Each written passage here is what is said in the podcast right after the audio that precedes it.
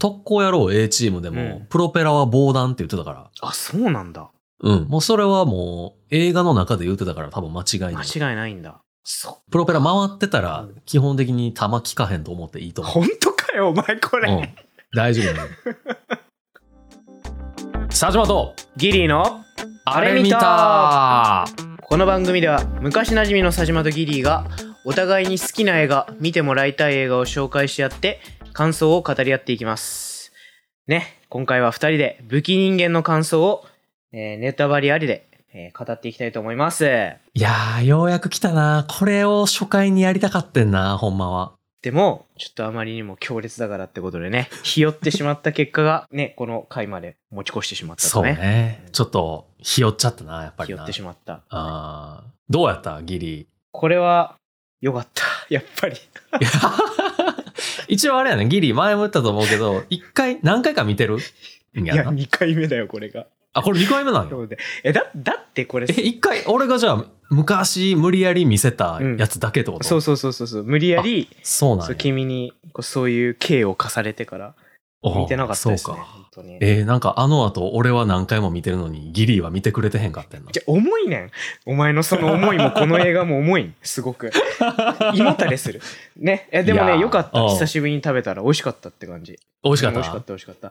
いいっすねでも。これ、さ、こううん序盤とさ、中盤以降で、うんうん。まあ、序盤っていうのは30分ぐらいね開始してから30分ぐらいとそれ以降で全然映画のテイストが違うじゃん、いや、確かにな、最初割と、ねあの、戦争の、うんまあ、第二次世界大戦の、うんえーソ連側のそう視点やから、ねまあ、あの、ナチスがおるかもしれない村に攻め入るぞ、みたいなな。そうそうそうそうそうそううそうんそうところを、こう、カラーのフィルムで撮ってるから、まあ、ちょっとリアルな戦争ドキュメンタリーみたいなね。ね、でそこから味方から救援要請が入ってその要請があった村に行くまでの道中でどう考えても、なんか人間のものじゃない死体がこうちらほら出だ してまうあんそこまではまだちょっとこうホラー感があるよねえ何これっせやていう、ね。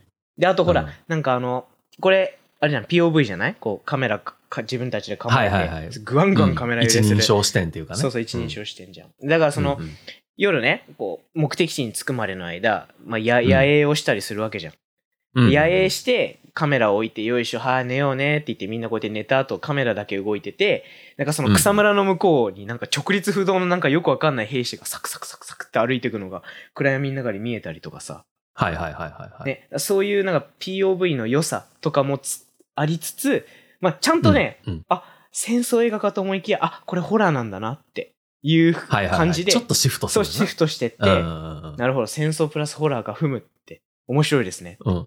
なってって、まあ、そっから先だよね。なんかこ う、なんか、なんか怪獣映画見てるみたいなね。いや、確かにあの、地下で、なんかおじいちゃんが逃げるシーンみたいなのあるやん。なんかあの、こっちにあの、ナチいっぱいおるから、みたいな感じ で。あ、違う、あれか、あの、ソ連のあなたたちの仲間ここにいるから、つってこう、なんかトンネルみたいいなやとこあにのさ。じじいさ、うん消えるの唐突す ぎん。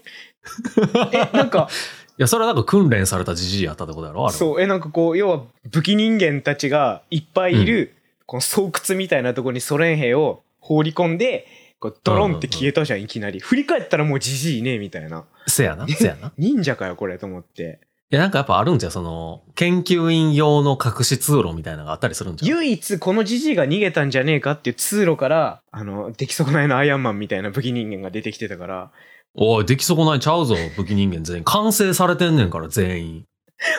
そうね、なんかそうやって言ってうん罵ったらこの武器人間をさ、作った博士、切れてたよな、そんな風に。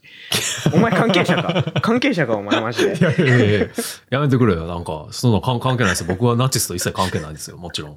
てかさ、この博士もさ、俺、まあ、多分前回のさ、紹介会かなんかで、こううん小学生が粘土作るような感覚でさ、こう作ってるでしょうみたいなこと言ったけど、やっぱはいはい。見直したら、全く考え変わんなかったわ。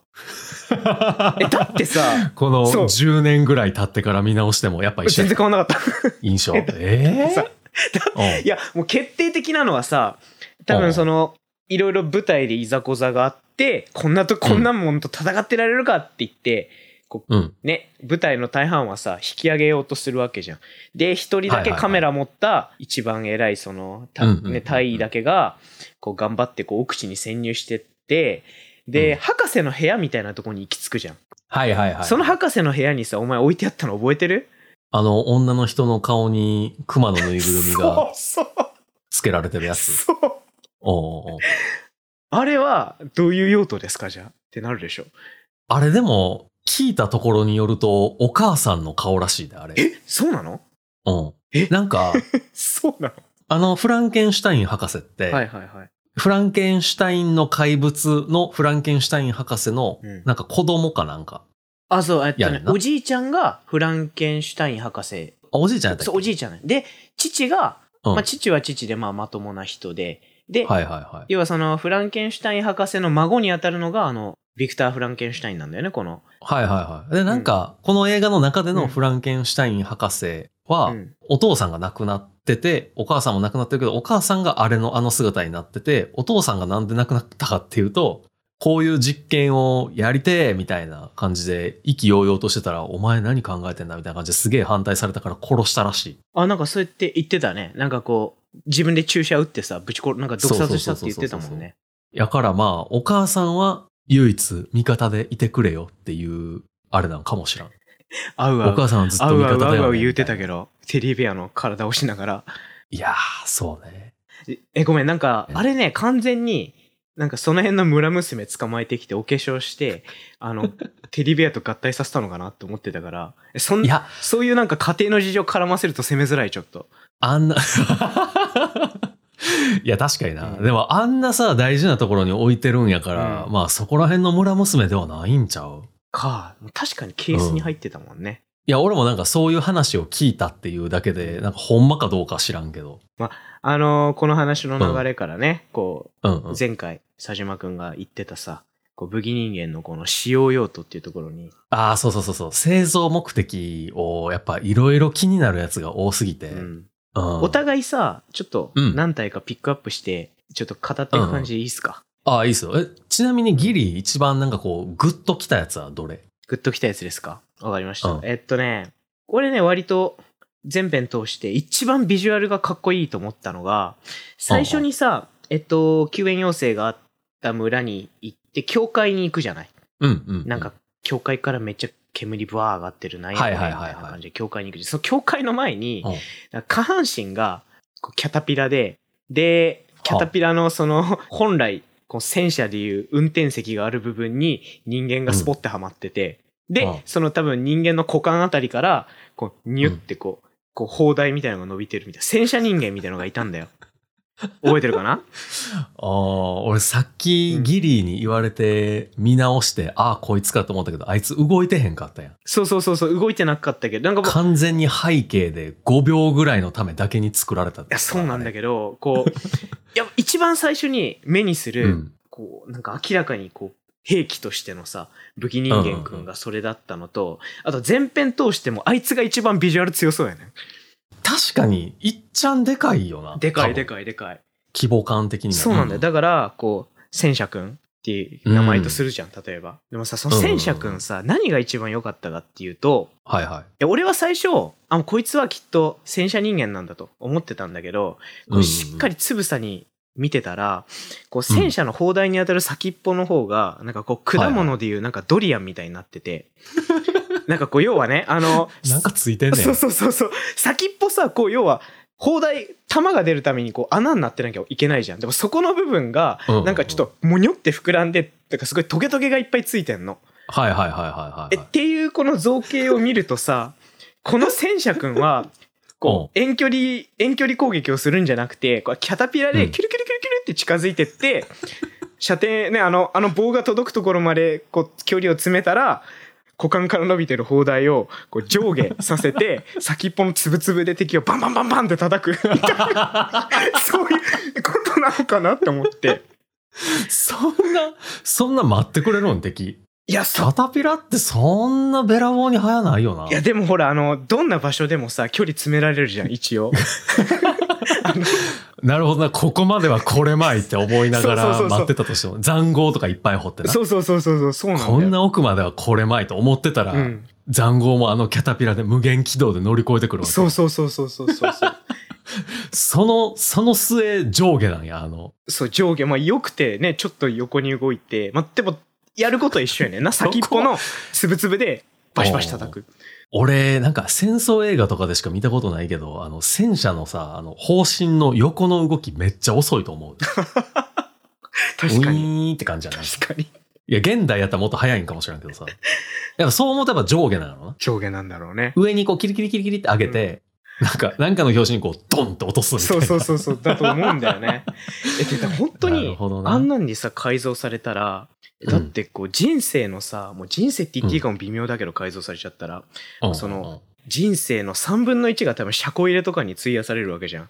絶対嫌だと思って。だから俺は、その戦車くんがまず一番ビジュアル的にかっこいいけど、一番かわいそうな存在だなって。いや思ってるー、確かにな。しようよとねえじゃん、こいつみたいな。さあいつさ、なんか、あの、自分家広かったらまださ、うんこう前向きに入ってウィーンってやつもうん中でこうキュルキュル回ったりとかしてさ、うん用事できるけど、うん例えばなんか友達ん家 1LDK とか 1K とかのとこ行ってさ、一回入って、あ、この向きやったらテレビ見られへんな。俺ちょっと反対で入ってくるわ。つって一回出て行って、また反対向いて入ってこなあかんみたいな感じやね。そういうあ感いつじ、はそういう感じ。つら。そうだよ、こう生きてるそだけで。の人生結構あれやそうなんだよね。いろんな人に気使われるからね、これ。絶対困っちゃうと思って。な。あれ、その先っぽのやつ飛んでいかへんのかな一発目に一緒に飛んでいくとかじゃ ないのあれは、最初の一発、こうやってピューンってトゲトゲを飛ばすためってことそそのドリアンと一緒に飛んでいくみたいな感じじゃないのえ、じゃあさ、トゲトゲが、うんじゃあ、もっと悪いわ。じゃあ、だって、トゲトゲついたままあいつさ、黒焦げになって死んでたんやで。全然本会を果たせないま まさ、あいつは何か空爆か何かで死んだってことでしょ。初段が不発やったんじゃないまだ、まだ俺の説だったらさ、あの、近距離タイプだったから、多分遠距離から何かで撃たれて、はいはいはい。まあまあ、何人かソ連の兵士を犠牲、あのーまあちゃんと倒せたけど、戦いの末、やられたみたいななで。も周りにね、ソ連兵の死体なかったから、でも 全然何もできてなかった。いや、一仕事終えて帰ってきたところかもしれんで、あ いつ。そういう、帰ってきたとこ狙われたの。かわいそう。だかそうわなんかいそう。って戦車やからさ、うんあここで充電してんねんな、みたいな思われたら、そこに地雷とか仕掛けられたらもう終わりやん。ああ、じゃあ、あの、しまさに車庫入れしてるところ狙われたんや。そうかわで、いそう車庫入れん時にバコーンなった可能性あるな。うわ、かわいそう、なんか、かわいい。そう思うとなんかすごいうな。ん、じゃあ、佐島いい君、などうぞ、何か。俺は、前、あの、何回、何個か話したと思うんやけど、うんあの、めっちゃ一瞬しか出てけえへんねんけど、うん右肩にあの、ナチスのさ、鍵十字、ハーケン・クロイツが書いたドラムみたいなのを担いでるモンスターがおって、はい。えっ、と、シーンで言うと、あの、モスキートってなんかあの、口からドリルついてるやつ、うん。あいつがなんか工場みたいなところでさ、あの、みんなで、ソ連のみんなでこう、たむろしてたら、こう、上から、天井からあの、モスキートが降ってきてさ、うん音もなく、うん。で、みんなパニックになるみたいなところありで、ましたねこう、やばいやばいっつってこう、いろんなやつ来たみたいなの、地下逃げようみたいな時に一瞬だけ映るんやけど、うん俺、こいつ、なんか、僕、ナチスですっていう以外の、なんか、製造目的分かれへんくて さ、製造目的っていうか、存在意義。うん。佐島君に、それ言われてさ、俺も確認をしてね、たんだけど、確かにいたね。で、ちゃんそと右肩に、あの、ナチスの樽みたい なのをそうそうそうそうそう。担いでるんじゃないあれ、肩についてんだよね。あれ、多分。せやねん。右腕がないねんそうそう、だからその右腕の代わりうんに、あの、ドラムみたドいな。ラムが。まあなんかあついのて、るアーマードコアでそんな武器あった気すんねんけど。あのロボットをね、そうこねう、あの、うん腕いじったりとかして、こう武器持たせたりすんねんけど、うんあの、腕なくしてキャノンつけるみたいな、そうね。ああった気するけど、そういう感じなんかな。れ、キャノンっぽいところがね、あの、ナチスマークで潰れてるからね。そうそうそう。一応なんか、その設定資料みたいなのを見ると、うん。あれやっぱキャノンらしいね。あ、そうなんだ。うん。撃てるんだ。もうなんか何でも吹っ飛ばすみたいな、やべえキャノンついてるらしいんやけど、うんなんかその設定資料に載ってるその、こいつなんか多分 T35 っていう名前のやつやねんけどあ、、なんか、型式番号にするとめっちゃかっこいい。そうそう、あの、ソ連の戦車も確か T35 とかやったな。ええで、なんかこいつ、そう T35 って名前なんだけど、なんかその設定資料に載ってるそのキャノンっぽいやつと、この、このシーンで出てくるこのナチスのドラムみたいなやつが、なんか若干形違うくて、うんうんキャノン感薄いねんの、この、うん。うん、実際に出てきてる方は。薄い。だからやっぱ、僕ナチですっていうやつなんかな。身分証ってことあれ肩にくっつけてんのじゃうーん。まあなんかほら、戦国時代とかでもさ、あの、旗持つだけの侍とかおったやん。侍っていうか、あの、造票。あ。うん。旗、要は遠くから見て、そうそうそうそうそうそう。ああ、あそこは、なんか、あの、そうそう、何々さんの軍隊なんやな、みたいな。肩につけなくてもわかるよ。こんな、こんなのさ、連れてくんのナチぐらいしかいないってなるでしょ、これ。まあ、確かに、あの、この、このモデリングを見ただけでわかるような、ん、わかる。あーまあ、そこはあれちゃう。やっぱ、フランケンシュタイン博士も、うんこいつがいずれ量産されうて、ん。全世界の全軍隊に配備されることも想定してたんじゃないっなるほどね。てなると、やっぱ、型にね、それぞれのその国のさ、マークをつけてた方がいいわけやん。うん。ちょ、なんかね、不本意なんだけど、だってその T35 だっけ T さん戦車の型式なんでしょそれ俺の一押しに与えられるべき称号であって、なんでこ んなドラム野郎に与えられてんのいや、でもあいつはほら、正確には、その、打たへんわけやんか。まあ、そうだね。キャノンじゃなかったわけやん、そうんうのんギリーの説でいくと。そうですね。はい。だから違う、多分、棍棒とかなんかそういう形式が与えられてたと思う、多分。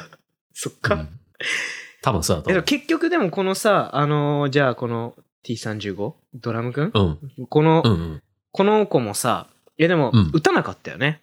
あれは周りの味方に、 おうこう、配慮してたのかな、一応。ぼ僕 あがあの打っ時たらモ、スキートも降りてきてたし、うんあともう一人なんかおったよな。顔ガシャンガシャンになるやつやったっけあ、そうね、あのー開閉して、それで挟むっていう。もうなんかあの顔ガシャンガシャンになるやつ以上の説明しづらいんやけど、そう、そういうやつな。あいつさ、リーチ短すぎん攻撃の。でも一人倒してたからな。不意打ちしか使い道ないじゃん、あいつ。まあ、そうやな。なんでしょう 実際、実際映画でさ、一人やってた時も、ね、普段はガシャガシャ音立てて動くくせに、あの時だけは全く音立てずに、背後からいきなりスーって現れて、ガチャーンってあ、あね、こう、ソ連兵の頭をこう、潰してたわけじゃん。そうね。別になんか動き早いわけでもないしな、あいつは。そう。いざ、正体が露見してからは、こうんう動きが遅すぎてソ連兵の、についてこれなかったっていうそう。感じだったもんね。この肩ドラムのやつうんも、そんな速くなさそうですぐ逃げられてたもんな。そうね、肩ドラムは、こう、なんだ、言うて、横に大きいじゃん、体が。うんうんうん。だから、狭い通路だと、あー壁になっ確てかて、に。動く壁みたいになってたよね。確かに。あ、動く壁っていうことでは、やっぱりナチスのマークあった方がさ、ううんわ、こっちナチおる逃げろみたいになるんちゃう いや、こっちナチおるって知らせない方がいいんじゃないのそれって、戦略的には。 そうか。そんな、バレへん方がいい。バレへん方がいいじ ゃん。なんでそんな親切に教えてくれんのいや、なんつうの、その、こいつが、この T35 自体が別に倒すわけじゃなくて、こう、なんつうの、進路を塞げばいいっていう、塞ぐ役なんじゃないこいつは。なるほど、こう、追い詰める。ネズミを追い詰めるための、いける壁なんだね。なんかいろいろ行く道がある中で、こいつを例えば、あの、戦場でもこう3体ぐらいさ、適当に置いといたら、うんうわ、こっちナチョール逃げろってなって、こう敵がどんどんこう追いやれるというかさ、あ、なるほどね。え、でもそういそうれ、ことなんかもしらんな。屋外で全く役に立たんよな、こいつな。え、せまあ横行けるから1000人ぐらい並べればいいけど。 そう、なんか、昔のマ、ジで壁になそうる。なんか昔のさ、あの、スパルタみたいな、こう全員でこ う、全員で肩組んで、肩だっけなんか知らんけど、縦をこうや並っべててな連結させて、一つの壁になるみたいな。なるほどな。さすがナチスだ大丈夫かな普。通に。こいつ、防弾やったけど、戦車とかは防がれへん気すんな。ねっていうのが、ちょっとこの、型のナチドラムのやつは、いっちゃん気になったなってところではあんねんけど、え。はい。なんかあの、ビジュアル的にさ、うん結構やっぱり、印象に残る、さっき言ってたモスキートモ。スキートいたね。うん。あの、四つ足でこう、ガチャガチャは歩いてきて、あの、口にドリルついてるやつ。うんあいつなんかあの、この武器人間、フランケンシュタインズアーミーといえば、みたいな。かっこいいよね。でも。そうそうそう、かっこいいやんか。うん、かっこいい。なんかこう、黒いさ、こうう、なんか、ボンテージ衣装みたいなさ、こう、うんうん、うん。ピタッとした黒いあれで、妙に手足が長くて、で、ガスマスクでしょで、ヘルメットでしょだからこの、なんだろうな。怖い。怖いよかな、っここいいいつ。こいつ、多分、あれやな、出てきた中で一番移動速度速かったもんな。そうね。多分。まあ、それわからん。戦車、戦車人間が、もしかしたらいっちゃ速いかもしらんけど。そこのキュルキュルなって座は戦車のことを俺信じてるから、そこの座信はじてちる。ょっと譲りたくないけあーじゃど、あでも、歩兵歩兵と徒歩、徒歩部隊のそ中う、で徒は歩。系、徒歩系。そうんう。いやでもさ、それも問題だと思うけどね、こんな竹馬野郎が一番速いっていうのが問題だと思うんだよ、俺 は。だってこれ、駆け足ぐらいの速さじゃん、これ人間で言ったらこれ。まあ、確かに全力で走れば逃げれるんちゃうかぐらいの。そうだよね。まあ、言うて竹馬やもんな。言うて竹馬だし、これ、うん。攻撃方法もさ、口から伸びてるなんか長いドリルで、ツンってやるのが仕事、こいつの仕事でしょそうやね。ツンって。そう、うんリーチ短くないって話ですよ。 なんでその長い手足使わないのっていう。うん。そう、俺もそれ思ってんけどさ、うんこいつ、その、いっちゃん最初出てきた時っうて、んこう天井からファーって降りてくるやんか。そうね、なんかこう、別にモスキートを映したわけじゃなかったけど、こう画面の端でさ、そうそうそうそうスーってなんかこう、降下してきてるモスキートが見えそるうみたそ。いあうな。俺、あそこからやっぱ武器人間の本編が始まると思ってんねんけど。そうだね。あそこからだ、ね。あそこのシーンめっちゃかっこいいなと思ってんけど、うんあいつまあ例えばさ、隠密行動が得意やとするやん。うん。やとしたら、ドリルって最悪の武器じゃないそこを行っちゃう いや、確かに。いや、なんかそこのアンバランスさはどういう設計なんやろうってちょっと思って、フランケンシュタイン博士的には。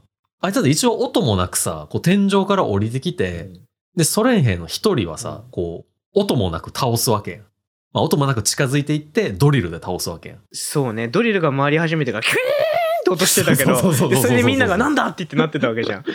そうそうそうそうそうそう。最初のワンキルは持ってけれるんだね。そう、なんかさ、隠密作戦、お前行ってこいって言われてさ、ああ、わかりました。じゃあサプレッサー付きの銃くださいとかさ、なんかあの、縄とかなんかそういうナイフとかくださいとかやったらわかるけどさ、なんかお前ドリル持っていけよって言われたらなんか、えってならへん。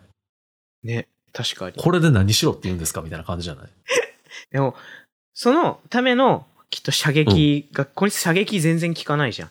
めっちゃ撃たれてたあけーそどう、ね一切効いてなかったじゃん。 こいつも防弾やった ね。そう。え、なんかこのフランケンシュタイン博士が作ったこの武器人間って結構防弾意識高いよね。うん、確かになんか、とりあえず防弾かなみたいなそうとこはあるよね、やっぱり。やっぱそこは発想としてはあるんじゃないあるよね。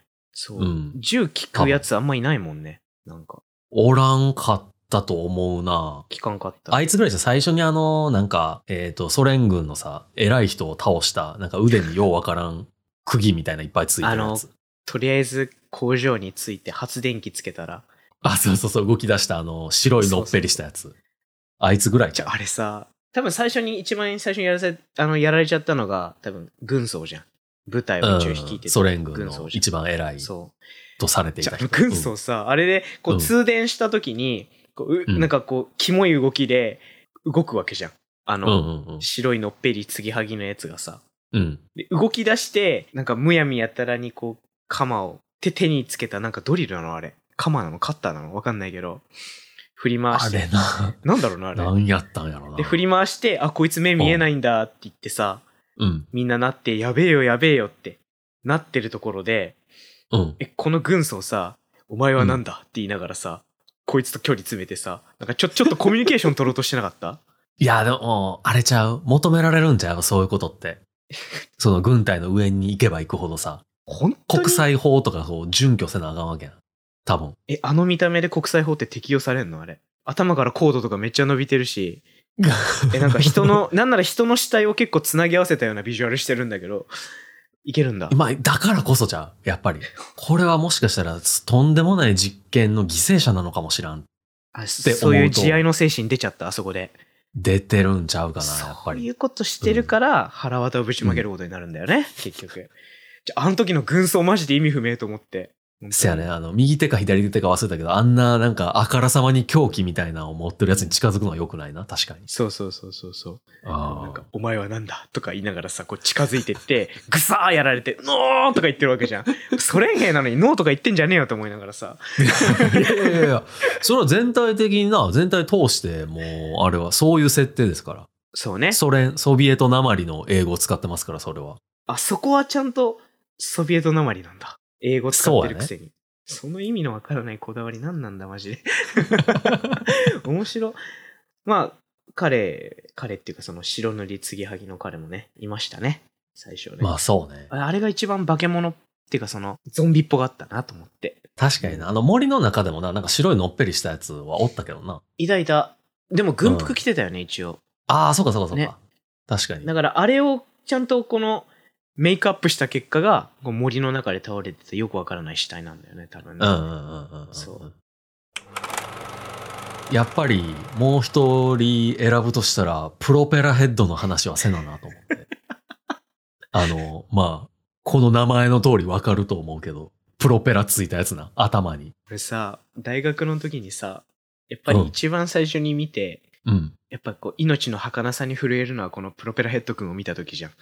いや、そうやねんな。こいつ、こんなええビジュアルしてんのにな。そう。あっという間に出てきて、あっという間に輝いて、あっという間に燃え尽きたっていうさ、まさに15秒ぐらいそうものの。太く短く生きたやつじゃん、こいつ。いや、こいつほんまになんか、ずっと頭の片隅におるな、いるこいつの記憶は。え、でさ、うんこいつさ、で、だからその時うんあまりにも心の金銭に触れたから、うんえっと、調べたんだよ、インターネットで。で、未だに覚えてる。調べて、こいつの名前だけでも俺は知りたいと思って、調べたら、はいはいジャパンヘッドって書いてあったんだよね。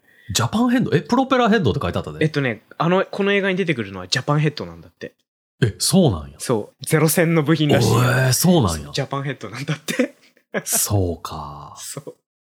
だから、ゼロ戦のプロペラ部分を人間 の なんで、頭に。なんでドイツまでわざわざ持って行って。そ 日本、日本軍のプロペラとかって結構なんか貴重そうな気するけどな。あの時そんないっぱい作ってへんかったやろうから。う。ね。わざわざ貴重なのを。日本軍も日本軍でなんで渡したんやろって感じやな。やっぱこう、闇取引みたいな。でこっちの闇のメルカリみたいなのがあって、まあ、そこで博士がさ、あ、これは掘り出しもんじゃって言って、ポチッえ、これもしかしてさ、弱かったのってなんか日本軍不良品渡したってこと いや違う、でもこれなんか不良品やったからじゃなくてう、ん。ソ連軍の攻略が早かっただけや早かった。登場の仕方がさ、まずいいよね。うん。こう、穴からズルって出てくるっ ていう。プロペラ回しながら。あれさ、ちょっと俺そこから、そこから若干話したいんやうけん、どさ、いいよいいよ、どうぞどうぞ。このプロペラヘッド出てくるのってさう、んそのダストシュートみたいなそうだね。の下になんかいっぱい、あの、なんかあるんちゃうかっつって、あの、ドイツ軍の子供、お前体小さいから入れるやろっつって、ちょっと見てこいって言って、こう、クソやったダストシな、ュあートのそこは下。、ほんまそうにそうそクうソやったな、あそこはね。見させたら、なんかあの中で、あの、プロペラ音っていうか、エエンジンがかかる音みたいなのと、その子供の叫び声が聞こえてきて、お、なんやなんやみたいになってたら、うんこのプロペラヘッドがそこから出てくるわけやんか。そうそうそうそうそうそう。あのダストシュートさ、まあこれ後々その主人公というかカメラ回してるやつが落ちて、上上がられへんくなるやん、そのダストシュートの上に。カメラを持ってたさ、このうん。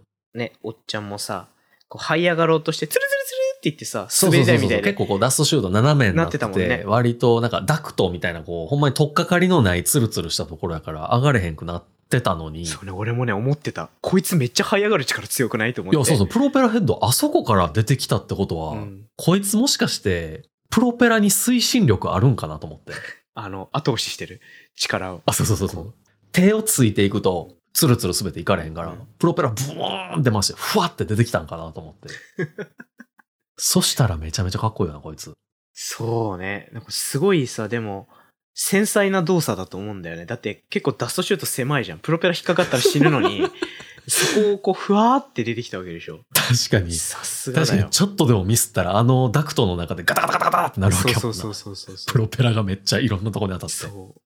どうよく、だ結構プロペラのあの大きさ見ると、ダストシュートギリギリの大きさだと思うんだよね。そそれを全全然触れずにふわーって出てきたってことは、さすがゼロ戦だなって思ったよ、俺は。いやー、確かに、あの、なんかな、エンジン音とか結構さ、けたたましいっていうか、こうう、ん。ブインブイン言っ感てじた。する、武骨な感じするけど、意外とやっぱあそこ抜けてこれたってことを考えると、繊細なやつなんかもしらんな。ね。てか俺さ、あと、プロペラヘッド見てて一つ勉強になったのは、うん。そのあの時代の戦闘機って多分正面からの攻撃を無効化できるんだね。ああ、それはな、あれやで、あの、特攻野郎 A チームでも、うんプロペラは防弾って言ってたかあ、そうなんだ。ら。うん。もうそれはもう、映画の中で言ってたから多分間違い間ない。違いないんだ。そプロペラ回ってたらうん、基本的に弾効かへんと思っていいとう。思う。 本当かよ、お前これ。 うん。大丈夫だよ。それもう映画の中で言ってたからも本当に。う。うん。間違いないから、それは。扇風機もめっちゃ強化したら防弾になるってことやんな。その理屈で言ったらね。えっ、と、扇風機は、ちょっと多分違うんちゃうかな。あそこは冷静になるんだ、いきなり。怖っいやいや、 扇風機ってさ、前に風を送るやん。そうだね。でも、このプロペラヘッドのプロペラって多分、後ろに風を送るはずやな。こう推進力を得るために。うんうんうん。でやっぱそこちゃうか風向きの問題なのな。 そんな、そんな些細なことなんだ。そこ多分防弾そってこいやうとの思うは。ああ、そそううなん空だ。気空気力学的に言うと多分そうなんだと思うああ、空気力学持ち出したらもう何も言えんわ、俺、門外そ漢うやそうエアロダイナミクス的にはそうなんだああ、横文字にされたらもう何も言えんわ。わかりまとし思た。う、じゃあ、そういうことでいいです。うん、間違いないんやとまあでもそうやってね、一気に防弾性能をさ、誇示して、もうやられ方がさ、すごかったよな。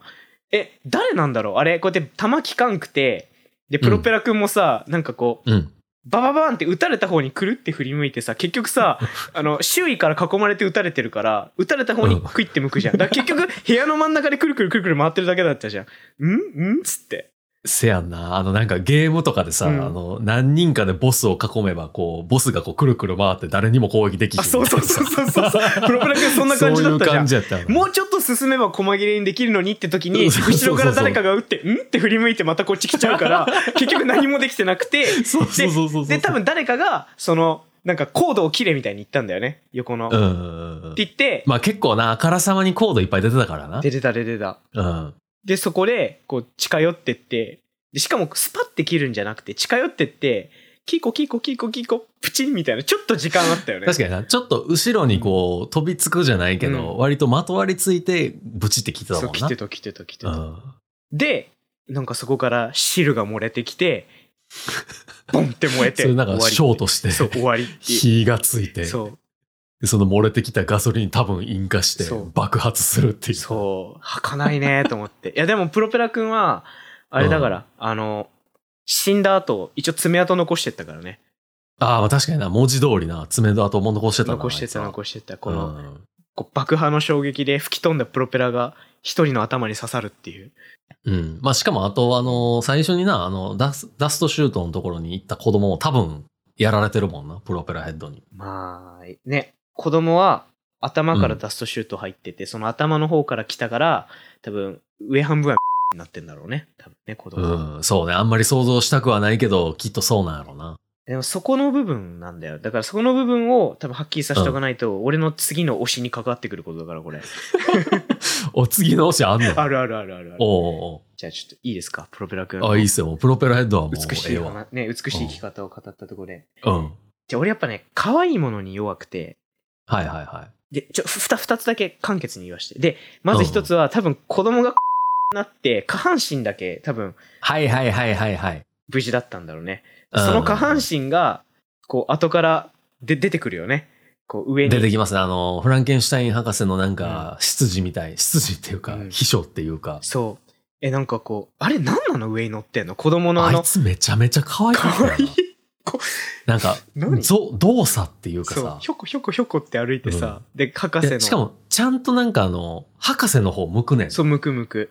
で、博士のさ、使う器具とかをさ、なんだ、頭の上にこう、頭、頭なのあれは。いやわからん えちょなんて言えばいいちょ、のかごめわからん。んこれね、はっきりさせておかないと、これ会話しづらい。これ腰の上に乗ってるあれは何 あの、なんか、ポポッ、ポット何あれあの、いやまあポッドなんやろうな多分そうえ、で、今君と喋りながら、これ会話しづらいと思ってう調べたら、あれ上乗ってるうんの食器だって言う言うんだよ、これ。食器食器どういうこと えどういうえこと悲劇の食器人間とか書かれてんの。あそうなんやテーブルってことじゃんえいや、なんかね、スープとかをさ、こう、うん一気にこう、ぐつぐつ茹でる時用のなんかでっかい鍋なのかな、じゃああれ。お釜みたいな。寸胴ってこと寸胴、そう、なんか、形のイメージ的にはさ、ほら、あの、うん昔話の魔女とかがさ、こう、ぐつぐつ何か似てる、あああいうでっえけえ釜みたいな感じじゃん。西洋のなそうそうそうそうそう。丸いあれじゃん。あれだよねい。や確かにあれにナチスマーク書いて、子供の、あの、下半身の上にポンって乗せたのがこの子じゃん。可愛いよね、ひょこひょこ歩いえてて。で、もなんか上になんかな実験に使えそうななんか乗ってた気するけどなあれは多分その、上半身が丸々ないから、機械で補ってんだよ、きっと。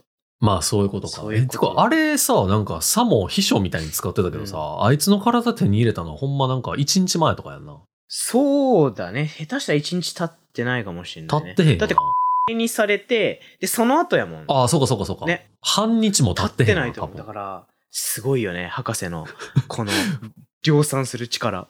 新しいシステムへのなんか適応力半端ない半な端。ない、半端ない。すごいな。なんか今まで10年ぐらいずっとこのスタイルで実験やってきましたぐらいのそう。スムーズさやったよな。ね、でこのポットくんをさ、見ててポッ思トっくんたんだそけうだど、え、なんかこれなんか思い出すなって思ったら、これスターウォーズの R2D2 だと思って。 ああ、そう、俺も思った、めちゃそ れ。可愛くないうん。 なんかピコピコそうなってな、後ろでこう、キュルキュそうル、そうそうそうくるくる、ま、向いてるだけでおもろいみたいな。そうおもろいじゃないな、かわいい。可愛いと思って。っうん。わかるわ。ていうのと、あともう一個だけいい。あと、はいはいはい。これはね、儚い枠なんだけど、儚く可愛い枠なんだけど、え、なんか、プロペラくんのさ、前後でさ、なんか、うんうん怪物たちの襲撃から逃げ切って、なんか足元にいるって言ってみんな見たらさ、なんうかん上半、人間の上半身だけで首の部分が嫌いみたいになってるやついなかったああ、あれ、なんか、ずーっとどっかに向かってずるずる歩いてるやつあそうそうそうそ。うああ、おったおったおったおったおっあれた。さうんあれ、要は、えっと、狭い通路で、こう、這いずって、頭が嫌いで、こう誰かがこう、触れるまで、ただじっと待ってるみたいな、ああいう子なんだよね。あれ嫌いやとしたらうさん、這うのまずくないまずいと思う。だってあれボツボツっていうかさ、うんまあ、ウニの針みたいなところがさ、うんカツンって当たったら爆発するわけそうなんだよ。えだからあいつ常にギリギリできてるんだって思うと、なんか可愛いなと思って。なんかそう思うとさ、あいつに出会った時のソ連兵さあなんだ張ってるだけだったら大丈夫だみたいな感じだったけどあいつ一番危ないね危ない、危ない。で、その後に、確かプロペラくんが出てきて、プロペラくんが爆散して、で、なんだ、被害確認みたいな感じでさ、こうカメラこうやってウィーってはいはいはいはいはい回してる時そのカメラの端にさまだこいつさ「ふんふん」って言いながらさこう張ってるわ けよ可愛いはいとはい思はいっはいてはいそうしかもさなんかあれやなダストシュート降りてそでその先になんか博士のなんつうの変な洞窟みたいなのあるぞみたいになった時もおったうよな、おったあおいっつたおったおったおったあいつなんだかんだ一番出番多いかもなそう思うとそうなんか誰一人仕留めることもなく出番は多いけどね、何一つ戦果を上げられずこう、うんずーっと張ってるっていう可愛いな、なんか、飼い主のもとにというのか、創造主のもとにというのか、そうなんだよね、だからでも創造主のもとに戻っていくのまずないか。嫌いやとしたら。でもこうさ、あの、うん博士のさ、アジトみたいな、こう、本当研究施設の中心部には、結構壊れた武器人間とかがさ、単価に乗せられて別の武器人間に運ばれてたから、あはいはいはいはいはい。れじゃないやっぱ壊れるとさ、こう、戻るんじゃない戻って修理受けてまた出撃みたい な。で、そのなんか SDGs 意識してますみたいな感じなの。廃棄はしまいせんみやたいな。いやいや、それ今更でしょ、これ。死体使ってさ、これ作ってるんだよ、これ。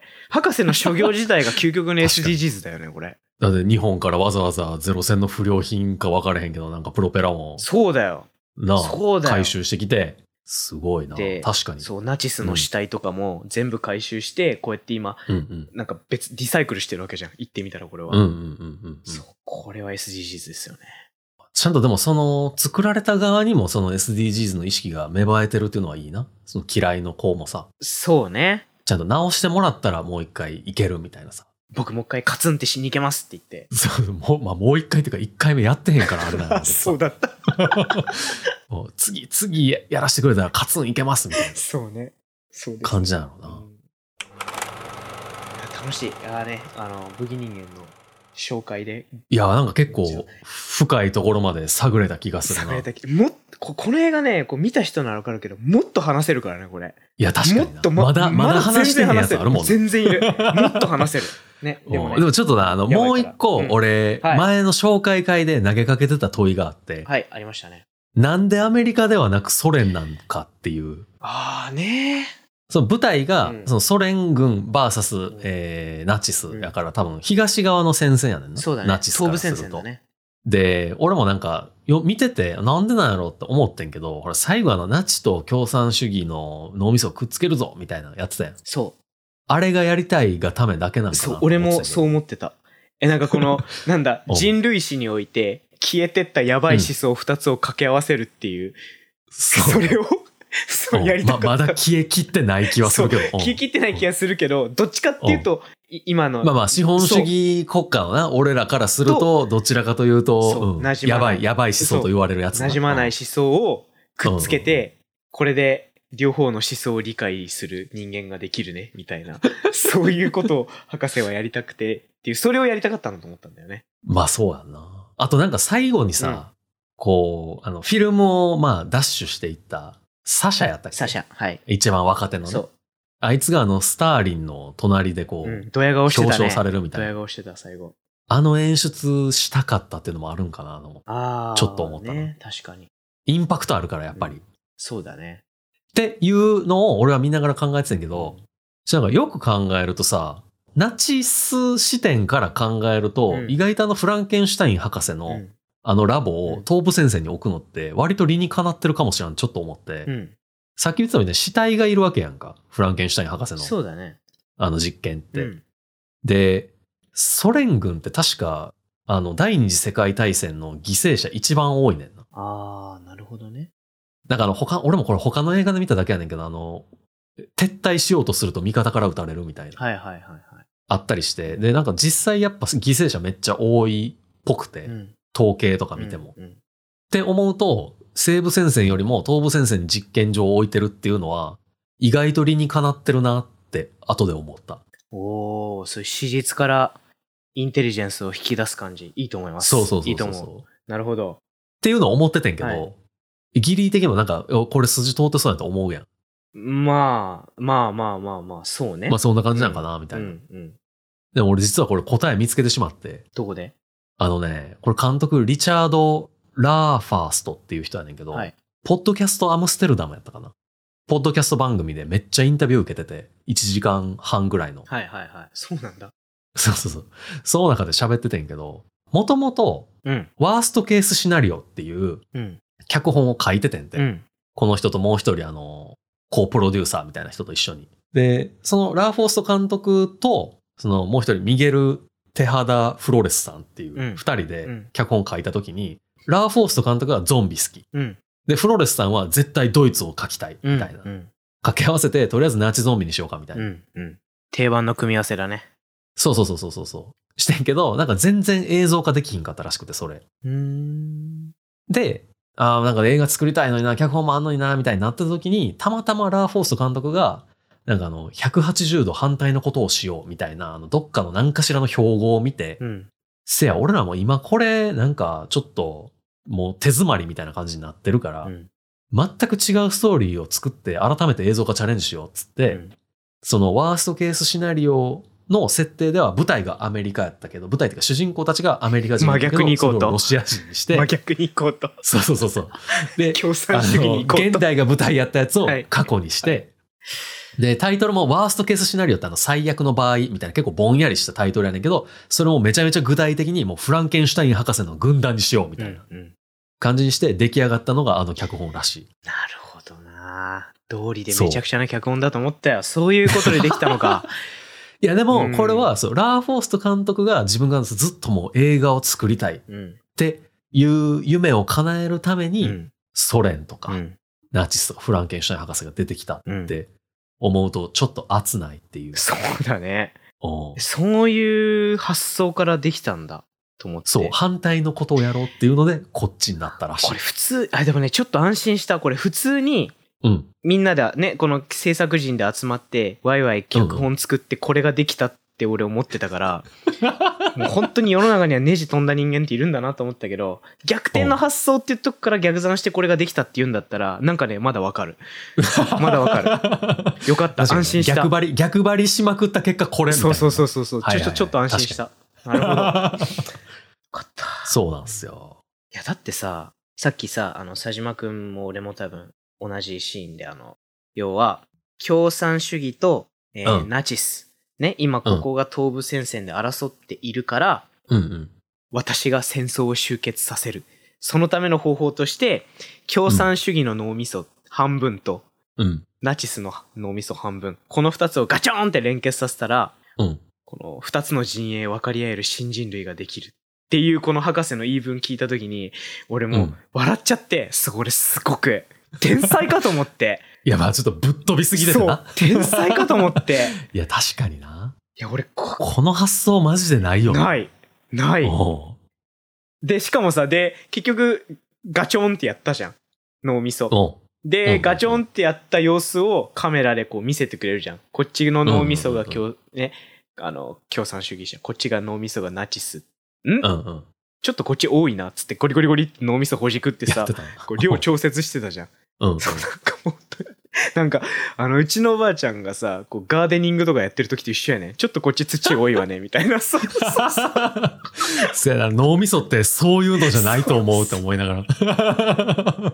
い実際に動いてたからねこれでまあ動いてたけど動いてた仲良くなったかどうかわからへんな。そうね苦しんでたねき再起動苦したしとはんで結局な、人殺してたから、なんかそうね、新人類は生まれてない気するけどな。まあ、結局博士も死んでしまってね最後うん。なかなか終戦には近づかなかったわけだけどあ終戦っていうかそうねこの和解っていう意味ではそうそうそうしなかったけどそうああれでも、なんかあの話って、うん実はなんか続いてるっぽくて。えそうなのどこですやねん。いや、あの、もともとそのワーストケースシナリオっていうのが現代舞台やったやんか。うんで、こう、めちゃめちゃゾンビいっぱい出てくるみたいな話やったらしいんやけど、うんまあそれを過去にしたから、まあある意味そのワーストケースシナリオが後日談みたいな感じになってるのね。あそうなんだもともとの原案で、が一応そのプロモーション映像みたいなのも、このゾ武器人間を作るだいぶ前に出してて、YouTube でも見れるんやけど、このリチャード・ラーフォスト監督の公式公式っていうか自分のチャンネルに上げてるからそ見れるんやけど、ううんなんかその時はもうほんまめっちゃ短い映像やってんけど、このまあ武器人間の後にそのワーストケースシナリオをちゃんとした形にしたいっつって、うんグラフィックノベルにしてるそうなんだ。らしくて、今ちょっと制作中みたい、どうやら。いえ、めっちゃ見たいんだけど。や、そうね、ちょっと日本語にはならなそうな感じやねんけど、俺はちょっと気になるから見てみようかなと思っている。じゃあ見たら、ちょっと今言ったやつとかな、あの、概要欄に URL 載せておきますわ。え、じゃあ見たら翻訳して教えてください、それは。そうですね、ちょっとやりたいめっちゃ気になるまだなんか、あの、制作途中で、えー、なんか予約してくれると嬉しいですみたいな感じやったけど、うんちょっと俺も予約しに行こうかな。そうしたら。してきてくれ。はい。頼むわ。本なんか一応繋がってるらしいですよ、世界は。当に とんでもねえ世界だな。いや、俺、これさ、久しぶりにこの武器人間見てさ、うんで、せっかくやしと思って、そのリチャード・ラーフォースト監督のやつとかも調べたりとかしてさ、うん武器人間の世界が続いてるって知った時の喜びようやばかったで。そうね。いや、俺も今う、ん。ね、続編があるって今聞いたときに、本当にうん。喜びをね、声に乗せちゃったけど、いや、嬉しそいうよなな。でまあ、直接の続編ではないけど、その同じ世界の後の話みたいな感じらしい。ちゃんとその世界が、ま、まだ監督の中であるんだなっていうのをい知や、っそうたそう時そうのそう。安なん心かめ感。ちゃめちゃ嬉しいよな。嬉しい嬉しうんい。わ。かる。そうなんですよ。まだ続いてると思うとね、ちょっと、どっかで紹介してください。読みたいっすね紹介してください。ちょっとあワーストケースシナリオ。ちょっとあの、いろいろ URL は載せておきます。わかりました。はい。いや、今回もだいぶ語り合ったけれど、うん。なんか言い残したいことありますか言い残したことは、ないです。ないですか俺もはないい。です。もう、まあ、もっと、もっと話そうと思えば話せるけど、大丈夫です。ね。俺も、はい。ここれほんと一晩ぐらいいけそうな勢いあるよね。マジで。いや、いけるな。これなんか、みんなで見たいな。わかる。一個一個止めながら見たいな。このモンスターさわ、みかたいるな。めっちゃなんかこう、1時間半ぐらいかな、映画。やけど、もう、5時間ぐらいかけてさ、も言ってないだけで、おかしいシーンっていっぱいあるからさ。え、なんかこうさ、え、このカメラを最初持ってるのがこのディマっていう男じゃん。で、ディマうんがうこんううん武器人間に、まあ、なんかちょっと途中です一瞬さらわれちゃうところがあって、カメラをバーンと落とすう。じゃんうんうんうんで普通はさ、仲間を心配してディマを助けようってなるけどうん。カメラボーンと落としてディマ連れ去られていくのをこう尻目にこう仲間たちが、うん僕が撮るって言ってカメラをこうやってシュッて構えるとかああ、サシャ、そうサシャかなバカかと思っ。うんて、で、今、カメラは大丈夫だよって言ってた そうそうそうそう そこじゃないっていういや、やっぱあれはミッションなんですよミッ。ションなんだねミッションなんですよ。人命よりもやっぱ任務ですから。なんかこううん POV あるあるだよねこうそんなに撮るあそうかやねみたいなのと、カメラを持ってる人の防御力がめちゃくちゃ上がるところうん。カメラ持ってると死ななくなるか らね。回し、回し続けねばならないっていそうそうそう宿命から逃れられへんと感じかね、。もうそういうめたい話とかもこれいくらでもできちゃう素晴らしい作品だと思います。本当にいいっすね。ありがとうございます。いや、ちょっ進めてと、くれて。うん、またどっかで、まあ、第2回もしかしたらやるかもしれません。あとい全然構わない。うことで、じゃあ、今日はこんなところでね終わりにしましょうかね。そうね、キリがないんでね。はい。えー来週は、えーギリーからネタバレなしの紹介をしてもらおうと思ってはまい、わす。かりました。ではまた来週。バイバイ。バイバイ。